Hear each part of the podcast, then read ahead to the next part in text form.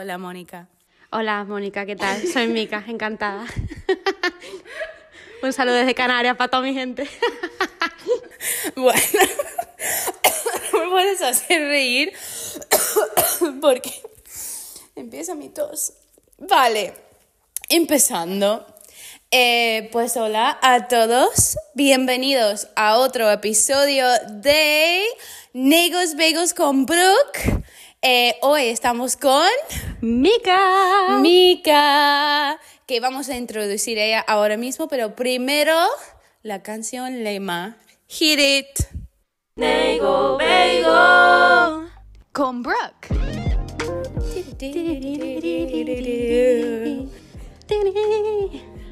Me gusta, me gusta. Vamos a pedir que lo cambien a Obviamente. una canción. Por favor, quiero tuya. los créditos. Vale, vale, genial. Pues Mika, bienvenida.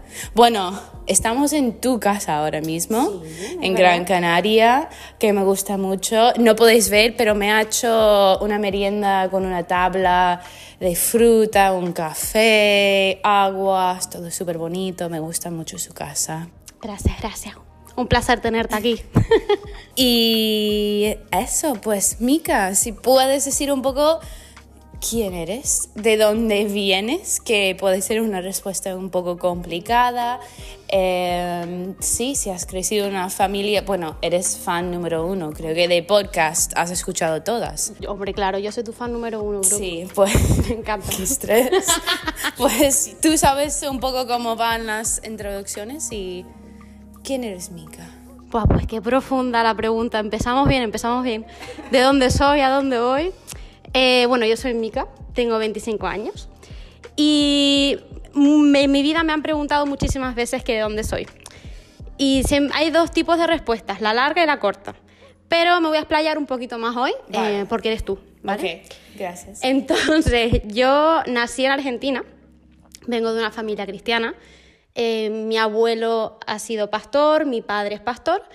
Y mm, a los cuatro años de edad, eh, mi familia decide irse por el tema de la inseguridad en Argentina em, a España. Eh, ya casi que toda mi familia vivía en España por parte de padre, mis abuelos y tal. Y entonces deciden pues dar el paso y eh, venir a vivirse pues aquí a España. Yo empecé aquí, o sea, en, Ar- en Argentina, voy a decir, madre mía, me lío yo sola. En Tenerife, o sea, nos mudamos a Tenerife y nos quedamos a- en Tenerife hasta que yo tenía más o menos nueve años. A los nueve años, eh, mi padre y mi madre eh, me preguntan si yo tengo el deseo de mudarme porque ellos sentían que eh, un llamado a Sevilla y yo como buena hija de misioneros me encanta la aventura, así que yo fui la primera que dijo que sí. De hecho, nos mudamos entonces para allá y bueno, ahí es donde yo también pues eh, recibo una hermanita que son once años menor que- yo, ¿no? Se llama Karen y es, es mi niña. Em, y bueno, estuvimos ahí viviendo en Sevilla desde que yo tenía nueve años hasta que tuve 15. Ujú. Llega un momento a, eh, a la edad de 15 años que mis padres pues me preguntan eh, a mí y a mi hermana si em, queremos mudarnos a Alemania porque sentían también de parte de Dios un llamado hacia allí para trabajar pues también entre otras cosas con latinos. Y mi hermana y yo, o sea, dijimos que sí del tirón, ¿no? Eh, porque claro, al ser CTC, eh, me gusta mucho el cambio. Y voy a explicar un poco qué, es el- qué son los CTC. Sí, estoy como, ¿qué es un CTC para la gente que no, no saben? Los CTC son chicos de tercera cultura, es decir, son chicos que crecen eh, en una cultura diferente a la de sus padres.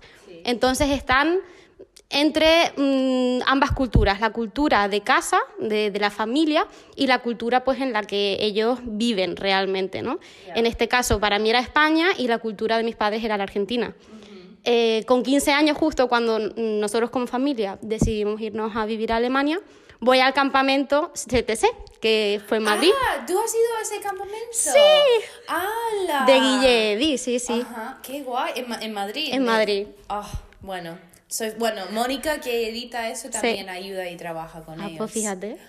Qué guay. Y yo creo que fue realmente, o sea, una cosa del Señor, porque obviamente fue una pregunta que siempre me hice, ¿no? De, de dónde soy, porque veía que no era como mis amigos en la iglesia o mi- mis, mis amigos en el cole, que ellos ya bailaban sevillanas desde que eran críos y yo pues no, ¿no? O sea, la, la cultura que vivía en casa era diferente. Sí. Entonces eso sur- generó en mí pues esa duda siempre, ¿no? De a dónde pertenezco, porque no soy ni de aquí totalmente ni de allí. Entonces fui al campamento y pues me topé con un montón de personas más que mm, eran como yo y fue la primera vez que pues lo pude entender un poco mejor, ¿no? Eh, cuál era mi identidad y sentirme pues cómoda. Em, total, después del campamento eh, nos mudamos a Alemania y eso fue un shock Ya. porque con 15 años fue una cultura completamente nueva, un idioma completamente nuevo. Entonces al principio fue pues bastante duro, aunque yo tengo familia alemana, pero la cultura alemana nunca fue tan, no- o nunca estuvo tan presente en casa como la argentina o la española, ¿no? Ya. Así que sí. Todo eso para decir que eres de, el mu- de todo. Del mundo. Porque encima cuando hablas de España has vivido eh, en Tenerife y Sevilla y cada uno tiene su propia cultura y son, mientras sí, ambos son España, son sitios muy distintos. Sí, totalmente. Muy diferentes. Eh, y también voy a preguntar y voy a intentar poner el link abajo del campamento de CTC o información. Creo que tienen un Instagram para si alguien está escuchando esto y quieren ir o que vienen de otros sitios o son hijos de pastores o misioneros. Que yo, por lo que he escuchado, es un campamento fenomenal. Os lo recomiendo un montón. O sea, si también os habéis hecho alguna vez la pregunta de, de dónde soy, a dónde voy, o sea, y, y porque quizás no encajo completamente eh, en el lugar donde estoy, eh, os lo recomiendo, porque vais a conocer a personas muy chulas y vais a poder también dar claridad a vuestra identidad y cómo sentís. Sí, sí. Pues eso, un poco de... Gracias por compartir tu introducción. Eh, y, luego, ¿cómo hemos conocido? Yo, a ver, la primera vez que conocimos era en Nick, creo. Mm, Sí, pone Nick. Sí, en plan, en persona. Habíamos hablado un poco por WhatsApp, porque tenemos gente en común que eran como, tienes que conocer a Mika, que vais a ser mejores amigas. Y, y yo, en plan, vale. Ay, perdona. Y pues conocimos este año en un campamento regional de verano de jóvenes FIE de aquí, que se llama NIC, eh, Nuevos Entidad en Cristo. Un día que habéis venido para compartir, era merienda, creo, ¿no? Sí, nosotros llevamos la merienda. Sí. Creo que fueron 175 rollitos de canela. Uf. Hechos a mano, mi niño, Sí, hechos sí, a mano. sí. Eh, sois unos locos ahí, en cambio. Pero eso también, después quedé en cambio eh, una semana y media y conocimos más y fuimos a tomar un café y pasamos tiempo juntas porque, porque conocimos en cambio. Si no habéis escuchado del podcast de Benji, Ven, pausa ahora, escúchalo de Benji y vuelve porque él da una descripción súper buena sobre qué es cambio y qué hacen en cambio. Pero tú, a ver, no tienes que entrar porque en todas las etapas, tú también trabajas en cambio. Así es, desde hace un año y medio. Benji y yo, bueno, y, y- y mi marido, somos compis de trabajo y amigos. Sí, sí. Y pues hace un año y medio que estamos aquí en la isla. Eh, hace casi que dos años ya sentimos el llamado por parte de Dios de venir aquí como misioneros y de servir en lo que en cambio, en la casa de discipulado cambio. Y pues desde entonces estamos aquí. Eh, lo que no sabe mucha gente es que también hace dos años nosotros fuimos participantes de cambio. Iba a decir esto en plan, eh, ¿cómo es que has llegado a trabajar en cambio? Y creo que empieza antes, en plan, ¿por qué tú apuntaste co- como participante en cambio? Y creo que también estabas ya casada. Sí. ¿Y cómo fue todo ese proceso y, y decisión y cómo Dios explica un poco sobre esa historia? Todo eso comienza realmente mucho antes. O sea, em, como bien dije antes, yo pasé mi juventud y mi adolescencia pues, mm, en, en Alemania, ¿no? Sí. Y pues en Alemania yo empecé a estudiar enfermería. Y ya desde el principio mm, me di cuenta de que no era completamente eh, algo que me gustase, pero yo soy muy cabezota y dije, si lo empiezo, lo termino. Uf. Entonces, claro, son tres años de estudio allí y pues llegó, o sea, el primer año súper bien, el segundo también y llegó el tercer año, que fue justo el 2020, cuando comienza el COVID. Ya. Eh, empieza el COVID y yo, eh, ma, eh, en, en ese tiempo también tenía mis exámenes finales de carrera. Hola. Todo esto generó mucho estrés en mí, creó mucha ansiedad en mí y fue un, un tiempo bastante turbulento. Fue un, ay, un momento en el que también sufrí mucho, tanto yo como mi marido, como Leonard, y fue un momento en el que yo también le, le hice mucho reproche a Dios, ¿no? Porque eh, veía también yo cómo sufría yo, cómo sufría mi familia, y es una cosa que en ese momento no entiendes. Entonces era el típico Señor, ¿por qué permites esto? Y fue una cosa que me hizo alejarme también de Él, ¿no? Porque eh, tenía eh, sentimientos encontrados y me ensimismé en ese dolor y en esa frustración. Eh, fue un tiempo bastante duro eh, en el que, pues bueno, eh, pasaron muchísimas cosas y también en retrospectiva veo como Dios estuvo allí en todo momento, porque logré terminar mis estudios eh, gracias a, a Dios. Y el fallo que yo cometí fue directamente comenzar a trabajar en el hospital. Eh, al ser también mm, pan- pandemia, pues fue todo un rollo. eh, en, en el hospital pasaban muchas cosas, veíamos eh, como el COVID también consumía a muchísimas personas y no sabíamos por qué, no sabíamos tampoco cómo manejar la situación porque no sabíamos a lo que nos enfrentábamos y eso fue muy frustrante. Entonces mm, llegó un momento en el que yo no pude más, o sea, tenía una carga muy, muy, muy inmensa. Y, y Lennart también. Lennart eh, pues viene de una familia no cristiana y conoció al Señor a través de mí. Y fue también un momento de prueba como matrimonio, en el que llegó un momento en el que nos dimos cuenta de que no podíamos ambos eh, ¿no? tener esta carga. Porque él también es enfermera, ¿no? Él también es enfermero. Sí, Es alemán y enfermero. es alemán, enfermero y eh, el hombre de mi vida. pero, pero sí fue un tiempo muy duro en el que finalmente nos dimos cuenta de que no podíamos eh, tener esa carga. O sea, era una carga que no podíamos soportar. Y fue una noche en la que ambos estábamos hablando, después de meses ¿no? Eh, en este periodo eh, y en esta situación, y decidimos entregárselo a Dios. Y fue un momento muy emotivo en el que también eh, Lennart pudo dar un paso de fe, un paso un poquito más allá y, y realmente eh, entregarle su vida a Cristo, ¿no? De una forma sincera. Y fue, vamos, eh, un cambio completo. Eh, ahí también nosotros empezamos un proceso de sanidad eh, como matrimonio, como personas y comenzamos a buscar a Dios sobre todas las cosas, eh, que fue una cosa que me faltó durante ese periodo porque mm, me alejé, como dije antes. Entonces yo ya sabía que no iba a poder trabajar como enfermera. Y, y entonces estuve buscando eh, otro- otras alternativas. Yo ya ah, en el 2012 más o menos tuve un llamado misionero. En 2002. 12, 12. en el 12, 2002 vale, creo que vale. tenía tres años. Vale, 2012. sí, y era un, eh, congreso misionero en el que yo sentí por parte de Dios un amor por las misiones y por la gente. Pero no fue hasta el 2021 casi que me lo planteé como tal, ¿no? La misión, eh, el ser misionera, el salir de Alemania, de la zona de confort, Yeah. de la estabilidad económica, emocional. Y mm, pues esto se lo comentamos a mi padre, porque tanto Leonard como yo teníamos el deseo de hacer un año, un parón, ¿no? Y hacer un año de misiones. Sí. Esto se lo comentamos a mi padre y dos días después nos mandan el link de cambio. Entonces yo me acuerdo estar en casa y, y que mi padre me lo mandó y pues tal, abrí el link, empecé a leer lo que era y mi corazón empezó a latir súper fuerte.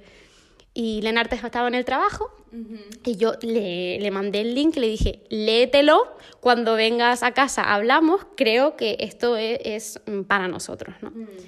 Eh, cuando llegó comenzamos a orar, eh, tuvimos un tiempo de reflexión, de oración y nos postulamos. Eh, al principio fue un poco raro porque éramos un matrimonio, ¿no? Ya, Y, y éramos el primer matrimonio, ¿no? Que quería formar parte eh, como participantes de cambio. Y fue un ir y venir, ¿no? Eh, pero finalmente pudimos venir y Dios tam- también dispuso todo eh, para que pudiéramos venir, porque Lenar se pidió una excedencia del trabajo, eh, también tuvimos que pues, entregar el piso durante esos seis meses y Dios realmente lo hizo posible. Total, llegábamos a cambio Y a Lenar se le mete eh, en la cabeza el decirme, oye, mira, quizás em, Dios nos está llamando aquí a Gran Canaria. Y yo, a ver, Lenar, no sé, ¿no? Y eso fue en plan, en el principio de tus seis meses en cambio. Sí, sí, o sea, el cambio empieza en septiembre y ya en octubre estábamos hablando de eso. Y yo en plan, vale, no te flipes, no, no sé. Em, y pues había mm, bastantes proyectos ¿no? Eh, eh, que poder elegir, pero cambio era uno de ellos. Y yo me acuerdo que en octubre y en noviembre estuvimos hablando acerca de eso y yo tenía mis dudas, porque aunque sí me gustaba el trabajo em, y me apasiona eh, ¿no? el discipulado y el trabajar con jóvenes, era una cosa que también a mí mm, pues me generaba cierta inseguridad, ¿no? porque pues las misiones también tienen sus retos y sus interrogantes, por así decirlo. Y dijimos, vale, vamos a orar durante el mes de diciembre y en enero tomamos una decisión, porque también el equipo de cambio eh, dependía un poco de lo que dijéramos nosotros para el curso eh, que viene. Y yo me acuerdo que Leonard lo tenía bastante claro. Mm. Pero yo dije, mm, vale, bueno, no sé, señor, em, voy a dar un paso de fe. Vamos a dar como familia un paso de fe em, y vamos a decidir Mm, trabajar aquí, ¿no? Y servirte en cambio. Ahora bien, si realmente tú nos quieres aquí, tienes que abrir las puertas y em, tienes que proveer para ello, ¿no? Y, bueno, fue así. Tomamos la decisión de ir a cambio en enero. En febrero volvimos a Alemania, tuvimos cuatro meses para preparar todo. Y eh, a mediados de julio pues llegamos aquí a la isla del julio del 2022. Y es, es, muy interesante y también muy fuerte que él lo tenía tan claro y para él es una cultura completamente En plan, él no hablaba español. Casi que no, Y tú encima que debe ser como la situación más cómoda porque tú has vivido en, no en esa isla, pero en Tenerife, hablas español, eh, y tú más con como, vamos a ver, vamos a mirar. Sí. Es más, también la, la familia de Lennart no es cristiana. Entonces también que sí, que si lo contemplas de esa manera, es muy friki lo que estábamos haciendo. Estábamos renunciando a todo, a, trabajos estables, a eh, una buena economía, a la familia, a los amigos, para venirnos de misiones, ¿no? Eh, y eso fue una cosa que al principio también chocó bastante, eh, pero que también Dios dispuso, ¿no? Eh, y ahora mismo pues mm, es una buena oportunidad para hacer testimonio para su familia. Ya, y ahora lleváis, eso es el segundo año de ser colaboradores o misioneros con cambio. Sí. Wow. ¿Y cómo ves para ti, como, porque también hay una diferencia entre ser participante y ser como el staff o colaborador, colaborador. En plan, ¿cómo fue ese también este shift, este movimiento de, de una cosa a otra para ti? Pues realmente al haber tenido una pausa ¿no? Eh, y habernos ido mm, otra vez a Alemania, pues fue algo bueno porque pudo ser un nuevo comienzo, ¿no? Eh, yo me acuerdo que al principio era raro porque los que habían sido nuestros líderes eh, eran ahora nuestros compis de trabajo y amigos. Entonces yo me acuerdo que al principio era como todavía un poco raro, era como, ¿qué está pasando aquí? pero, pero fue súper guay y, Dios también eh, nos capacitó pues para hacer eh, aquello que Él quería, ¿no? y, y, nuestras tareas en cambio. Em, una cosa que yo creo que también es muy guay es que podemos conectar con eh, los participantes, porque ya hemos pasado por eso. Entonces es muy guay poderlos acompañarlos de esa forma. En plan, mira, yo también he pasado por lo mismo y a mí me ayudó esto o esto, ¿no? Em, es otra, otro tipo de cercanía, ¿no? Y de vínculo que podemos crear. Pero al principio también, eh, yo me acuerdo que empezamos a tener tareas relativamente nuevas. Yo traduje el año pasado también todo, porque cambio es bilingüe. Entonces se traduce todo al alemán y al español. Y era mi primera vez traduciendo en la vida. O sea, yo nunca había traducido. Y era como, jolín, ¿dónde me he metido? O sea, ¿esto, esto cómo se hace, no? Em, pero también fue muy guay ver cómo Dios te capacita y, cómo Dios también eh, te acompaña en el proceso ¿no? de aprendizaje. Yeah. ¿Qué es una cosa seguro que hay mucho más, pero estoy como una que salte a tu mente cuando piensas de que ves a Dios y cómo Él ha trabajado en tu vida en los últimos dos años como misionera. Wow, qué pregunta. Em, yo creo que algo que he podido también experimentar en estos últimos dos años es la provisión de Dios mm. Y la dependencia que tenemos nosotros de Dios. Em, antes de venirnos a Gran Canaria, eh, tuvimos que prepararlo todo. Y yo soy un poco, o sea, me gusta tener el control de las cosas. Entonces, claro, somos, ajá. Y soy un control freak, o sea, es como quiero tenerlo todo bajo control, ¿no? Y mm, al estar preparándolo todo, eh, llegaba un punto en el que habíamos hecho todo lo que estaba en nuestra mano y solo quedaba confiar. Entonces era algo que no tenía bajo control porque no podía hacer nada.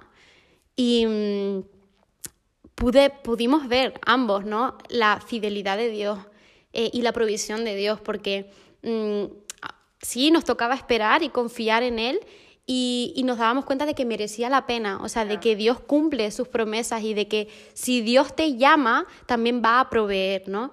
Y, fue una cosa que a ambos nos conmovió muchísimo, ¿no? Y nos acercó mucho más a, a, Dios. Decir, wow, Señor, tú nos has llamado a Gran Canaria y, y nos acompañas, ¿no? O sea, y provees y nos tienes paciencia, aunque hayamos perdido la paciencia 24.000 veces porque queríamos tener el control, em, pero tú con amor también nos enseñas que dependemos de ti completamente, ¿no? Mm. Em, y Dios es bueno. Muchas veces mm, tenemos la imagen de Dios de que es un Dios estricto, un Dios eh, un poco em, policía. ¿no? Pero Dios también tiene detalles para con nosotros, nos regala muchísimas cosas eh, que ni siquiera esperamos, ¿no? O no sabemos que necesitamos. Y, ver esa dependencia que tenemos de Dios a mí me conmueve muchísimo. Mm.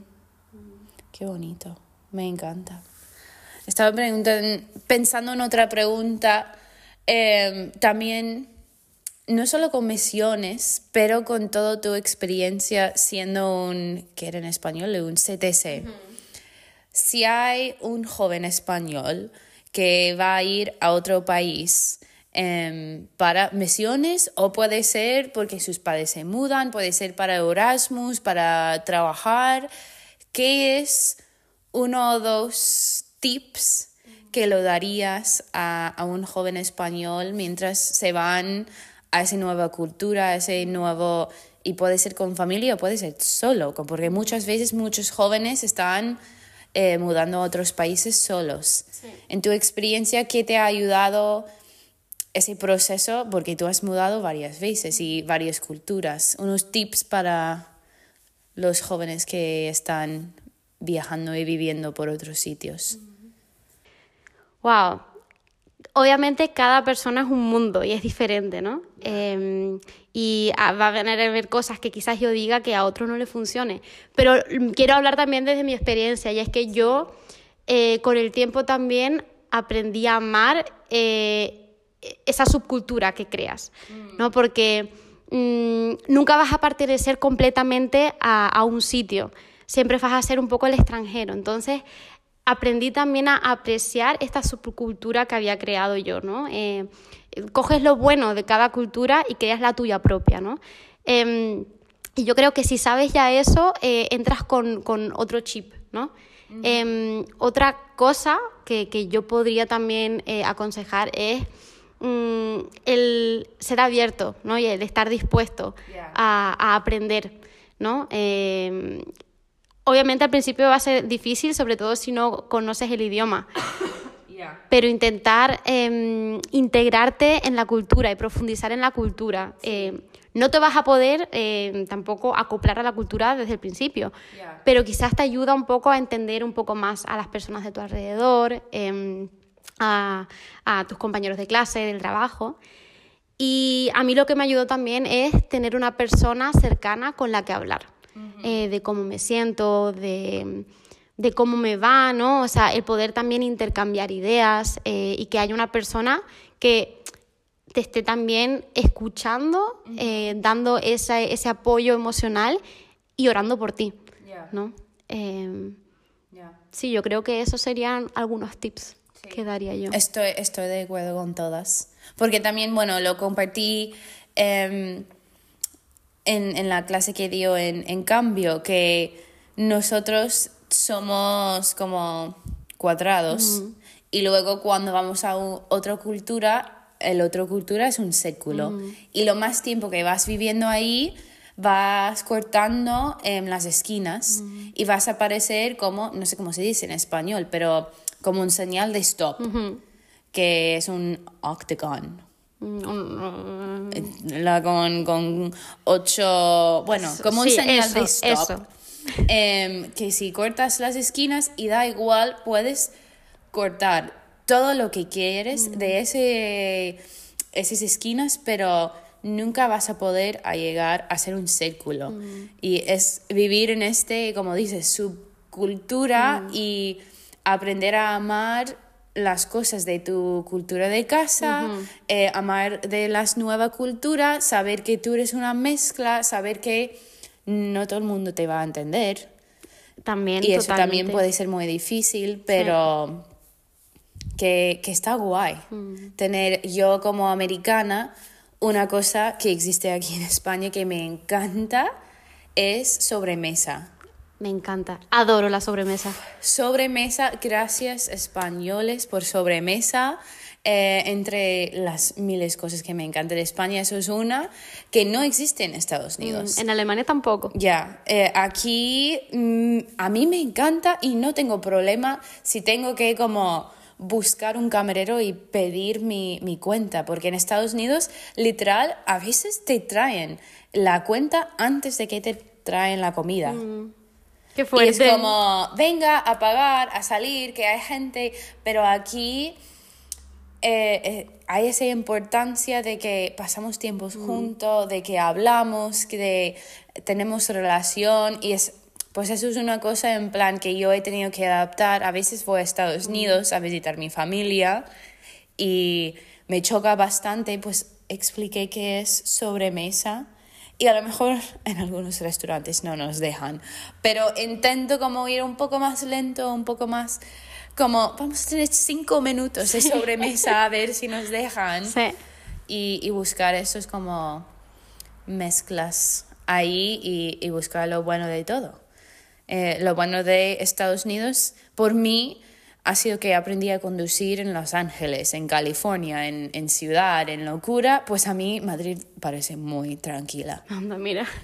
No tengo ningún problema metiéndome mm, por Gran Vía, no me da miedo. Pues hay lo bueno y malo. Hombre, claro, como todo en la vida, ¿no? Hay ventajas y desventajas. Sí. Y, y toca hacer lo mejor, ¿no? De, de ambas cosas. Ya. Como Hannah Montana. Como Hannah Montana. Hombre. Lo mejor de ambos, de ambos mundos. Claro. Me encanta. Eso, Hannah Montana. Eso va a ser el título del podcast. Porfa. Mika y Hannah Montana. ¿Cuál? Mejor de ambos mundos. Ajá, ajá. Me gusta. A mí también. A, ver si recuerdo. No lo tengo que escribir después. Otra cosa con, con culturas y eso es que mudaste a, de España al- a Alemania con 15 años y tenías que aprender otro idioma. Mm. ¿Tienes algún tips o cómo fue esto? ¿Cuánto tardaste en aprender? Em, sí, tips, recomendaciones para jóvenes, porque eso, muchos van viajando y muchas veces eligen sitios como Inglaterra, donde hablan inglés y hay muchos jóvenes que ya pueden entender mucho, Sí. pero eh, si deciden ir a otro país para buscar trabajo y no hablan, ¿qué son algunas recomendaciones para aprender un nuevo idioma ya como joven adulto? Sí. Em, a mí lo que me ayuda mucho es hablar, escuchar. Em, yo me acuerdo que también por tener 15 años em, tuve que ir al colegio. Sí. Entonces me obligaban a ir al colegio la mitad del día y en el mismo colegio había un curso de alemán para extranjeros. Y yo me aburría mucho, la verdad. O sea, porque llega un punto en el que es como, vale, pero necesito más. O sea, no necesito tanto ver cuántos artículos y declinaciones hay en el alemán, sino mm, comunicarme con los demás, ¿no? Con mis amigos y tal. Entonces, em, yo me acuerdo que iba mucho a la iglesia. Y las dos o tres primeras eh, veces que fui, Sí, vale, perdona. Los primeros veces que tú fuiste a el colegio. Al colegio, sí. Em, ¿Qué iba a decir? Espérate, que yo es que mm, soy, soy Doris, ¿vale? Se me olvida todo. Em, eso, no, las dos o tres primeras veces que fui a la iglesia. Ah, sí. Em, le dije a las chicas, vamos a hablar en, en inglés para eh, yo también poder conocerte mejor, pero después quiero solo hablar en alemán, porque lo tengo que aprender. Entonces a mí me ayudó mucho escuchar a, mis amigas, escuchar las expresiones que, ellas decían em, y también meter la pata. O sea, una pequeña anécdota. Em, cuando fui oh, un domingo a la iglesia, eh, yo le quería decir a una chica que había, em, era súper alegre, era súper acogedora, me había acogido con mucho cariño. Oh, y yo en mi inocencia, en vez de decirle que era alegre, le dije con una sonrisa en la cara que era muy fea. Entonces, claro, ella me miró, me dijo, eh, ¿qué me estás contando? Yo dije, no se me habrá escuchado porque eh, estaba muy alta la música y volví a repetir, que sí, que sí, que eres muy fea. Y claro, esto se queda como anécdota, ¿no? y después aprendí la diferencia entre alegre y feo. Pero son cosas que te ayudan, ¿no? Sí. Y a mí realmente me ayudó también mucho eh, a aprender a escuchar. Mm. Yo, como ya habéis notado, me encanta hablar. Me enrollo más que una persiana. Pero me gusta. Ay, a mí también. hablar es, genial. Como la comida, es un placer. Y mm, me, ayudó mucho a, escuchar a las personas, a, a, sí, ser intencional también, ¿no? Así que mi, mi consejo sería habla, habla con las personas de tu alrededor. No importa si cometes fallos, o sea, porque solo si cometes fallos vas a poder también aprender, ¿no? Sí, sí. Em, y obviamente la gramática es importante, el vocabulario es importante, pero si no lo pones en práctica con, la gente de la calle, em, todo eso no te va a servir de mucho. Sí. Entonces no tengáis miedo, chicos. Lanzaos. Sí, estoy 100% de acuerdo la gente me suele preguntar esto, en plan, ¿cuánto tiempo tardaste en aprender español? Y estoy como, a ver, mm. hay mucha historia ahí, y ah, empecé con 14 años y bueno, pero de verdad, de verdad fue mm, mudando a México. Mm. Y yo lo siento a mis compañeros en ese momento, pero negué a pasar tiempo con los otros compañeros eh, de, de, mi casa discipulada y fui a la calle. Y conocí gente y hablé sin vergüenza, sin miedo, fatal, horrible. Eh, seguro que no entendieron la mitad de cosas, pero era como, sí, forzar y, y estar ahí hablando con gente. Y, también aquí en España, a ver, ya hablé español, pero hasta hoy en día hay muchos jóvenes que en teoría hablan inglés, que yo no tengo idea quién habla inglés y quién no habla inglés, porque no, yo no dejo a nadie hablar conmigo en inglés desde el principio, quiero mejorar mi español, quiero hablar en español y también adaptar mi español a castellano, porque hablé español de México. Sí. Sí, yo me acuerdo que, o sea, em, yo me mudé en octubre y más o menos hasta que pude también hablar, que yo me sintiera cómoda, un año y medio o dos. ¿no? O sea, de esto de que, oye, me siento cómoda y tal. Em, obviamente entender es mucho más fácil que hablar, ¿no?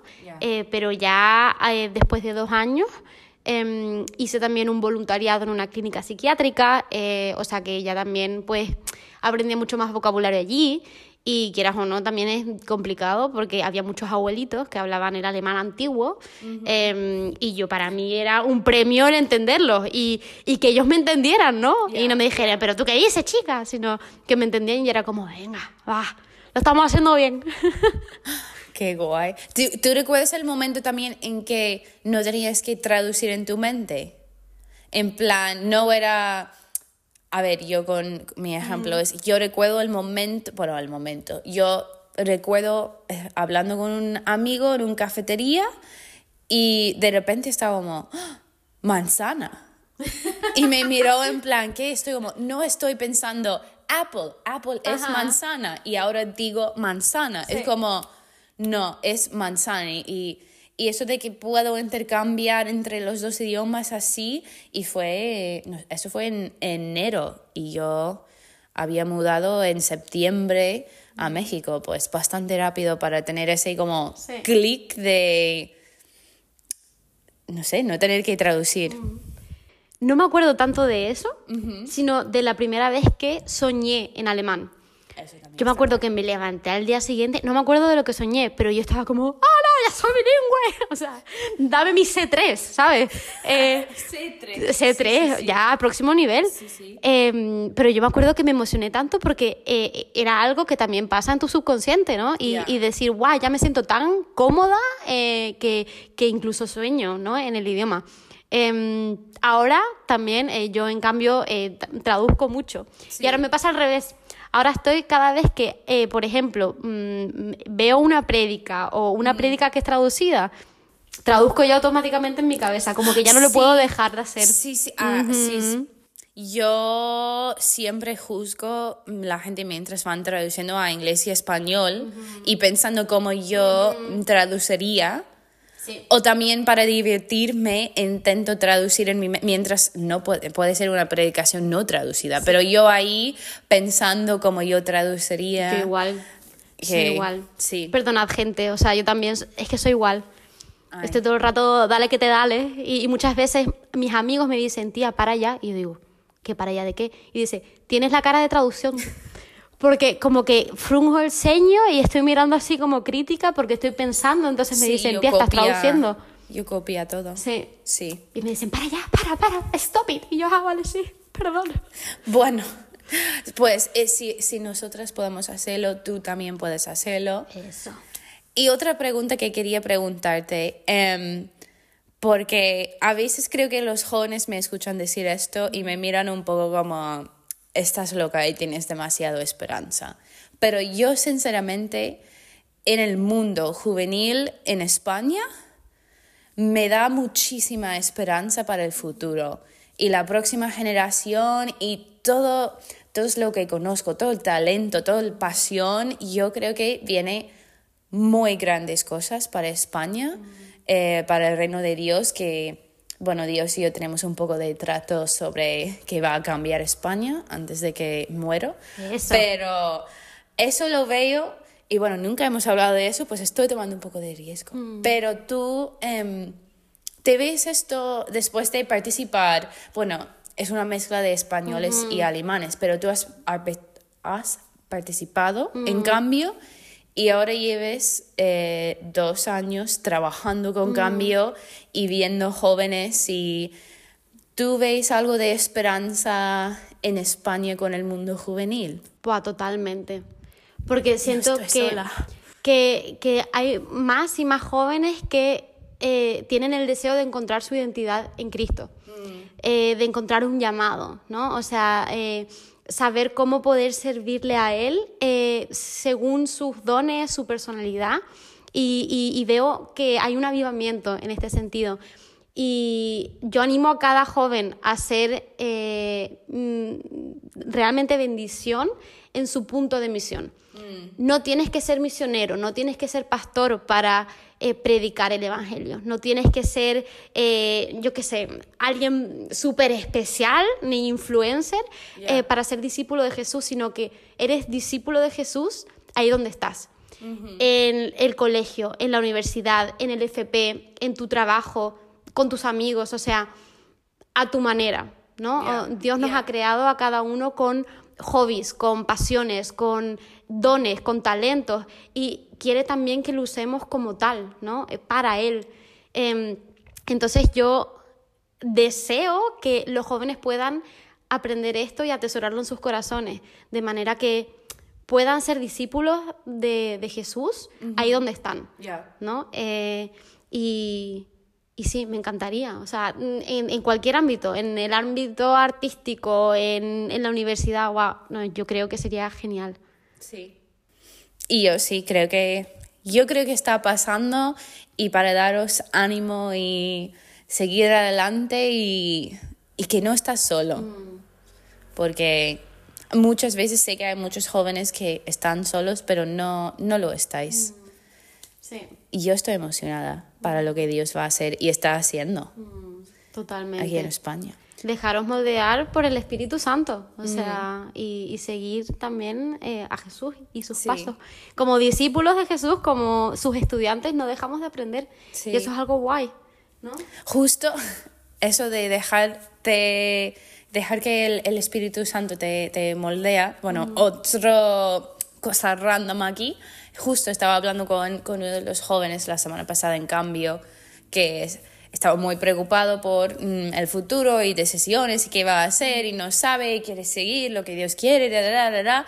y ahora como deja, deja que, que fluye un poco en plan depende de Dios y está bien hacer planes y, y somos dos personas muy de planificar, pero seguro que has aprendido también que a veces es como que fluyes un poco y vas escuchando y mirando y Dios te va a- abriendo puertas o cerrando puertas y diciendo toma este paso, espera y tienes que fluir un poco y, y confiar en Dios y que Él de verdad tiene control.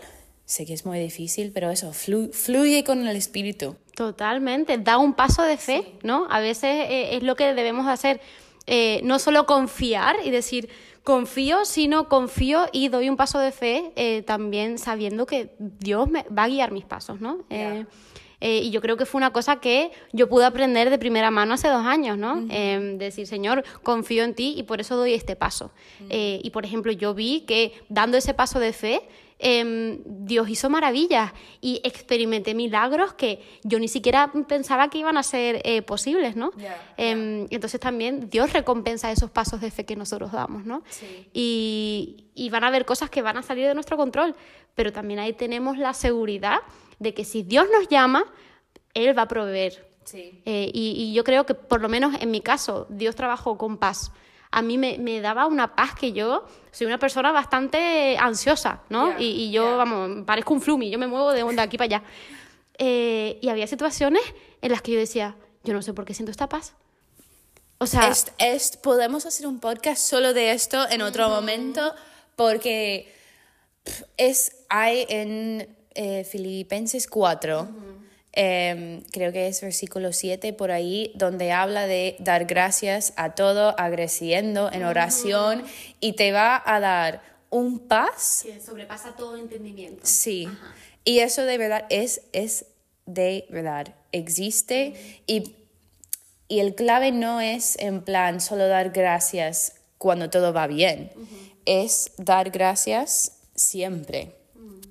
Em, cuando va bien, cuando va mal, cuando no sabes, siempre estar dando gracias y estando en oración. Y yo también he experimentado ese paz que no puedo explicar a la gente y no tiene razón. Y es, a veces estoy en situaciones donde no debo sentir esa paz por el mundo. Y la gente me pregunta y estoy como no lo sé, pero siento paz y sé que Dios está conmigo y estoy de acuerdo. Sí. Pues hay algo más que quieres compartir antes de que terminamos, que no hemos hablado aún. Se- tenemos que hacer otro podcast, sí. o sí, porque tú tienes mucho para compartir con los jóvenes. Bueno, eres joven, eres joven aún. Soy jovencita. Sí. Ay, mm, es que no sé, hay tantas cosas eh, que, me, que me gustaría decir, eh, pero nada en concreto. Eh, entonces, eh, sí, no sé, me he quedado en blanco. Pues nada, sí, ¿no? En otro momento, si piensas, escribimos y hacemos otro podcast. Perfecto. Esto, chicos, esto es una invitación para un segundo podcast. Sí, sí, sí. Queda aquí grabado. Pero tiene que ser en mi casa Vale, próxima vez. vale. Que vienes a Madrid Perfecto. y te hago un, un bagel sin gluten. Y para terminar, eso es la pregunta de termina. ¿Tú sabes qué es un bagel o un bagel? Me he informado. Porque encima me mandó una foto, no sé dónde estabas, pero había como pf, 50 opciones. ajá. Eso era un Lidl. Era una hipercore. Ah, ok, es, es el, el corte inglés ahí. Eh, carillo, con- carillo, sí, sí, lo pijo. Sí. Pero mira, tan pijo que no tenían sin gluten, ¿eh? Bueno, es que ya eso, no. Muy mal. Aquí vamos a hacer una petición de firmas para que hayan también mm, bagels sin gluten. Sí, sin gluten, sin maíz. Sin, sin nada.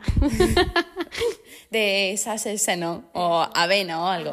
Pero bueno, ahora mismo pensando, ya que tú sabes que es un, un bagel, un bagel, ¿qué te apetece poner encima de tu bagel? Yo soy muy fan del aguacate. Entonces le pondría aceite de oliva, virgen extra. Vale. ¿De dónde? Hombre, de Mairena del Alcor, que Vale. es el pueblo donde yo vivía en Sevilla, que producen eh, aceite. Em, con aguacate Ok. y un huevo frito. Oh. Pero un huevo frito, o sea, no de estos que la yema ya está eh, súper dura, sino de eh, las yemas que tú le das con, con el tenedor, que lo rompes, lo sí. pinchas y, y, o sea, fluye. Ay, no, eso está muy rico. Y con, con cilantro. O yo, cebollino. yo te voy a copiar. Eso menos el aguacate, porque tengo alergia de aguacate. Sí, tengo muchas alergias. Em, yo igual. Pero a lo mejor pongo algo de jamón o bacon o... Porque encima hoy una cosita divertido. Si habéis escuchado, creo que era el número 4, el podcast de Irene. Irene ahora sí está en Londres y me mandó un vídeo que ella ha comido su bagel del podcast con guay. Nutella y con todo y súper emocionada en plan, ya he cumplido mi deseo del podcast. Pues desde entonces me quedo con... Era uno de Nutella y uno esto, con Qué rico. un huevo ahí que puedes romper. Uf, Uy, sí. yo ya lo Como un visualizo. tipo sándwich. Sí, sí. Me gusta. Pues muy bien. Eh, gracias, Mika, por Muchas compartir con nosotros y compartir tu casa conmigo De nada. hoy. Y eso. Hasta la próxima. Make good choices. Shine for Jesus.